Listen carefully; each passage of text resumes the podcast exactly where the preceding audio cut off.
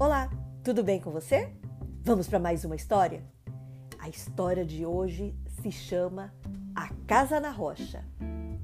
Jesus, certa vez, falou sobre alguns homens quando constroem a sua casa. Ele disse que um homem construiu a sua casa na rocha. É, ele cavou uns buracos bem fundos para colocar o alicerce da casa, para que ela ficasse bem firme.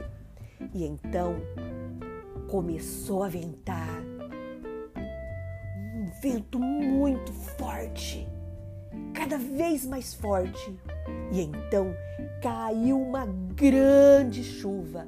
Os rios até transbordaram. Teve uma enchente.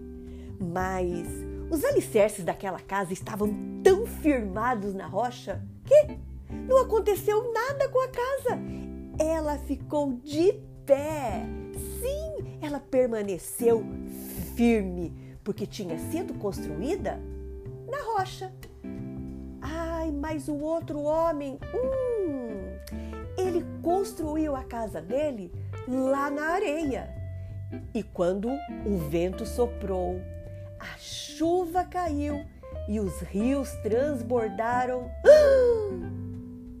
a casa caiu Sim, aquela casa caiu porque ela estava construída na areia, sem nenhum alicerce. E quando Jesus terminou de contar isso, ele disse que as pessoas podem escolher onde construir a sua vida. Aquele que ouve a palavra de Deus e pratica parece aquele homem que construiu a casa na rocha. Aquele que ouve a palavra de Deus ah, e não liga, não tá nem aí para ela, não a pratica, é como aquele homem que construiu a sua casa na areia.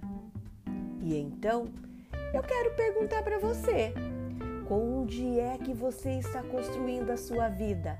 Na rocha que é Cristo ou na areia mole? Hum?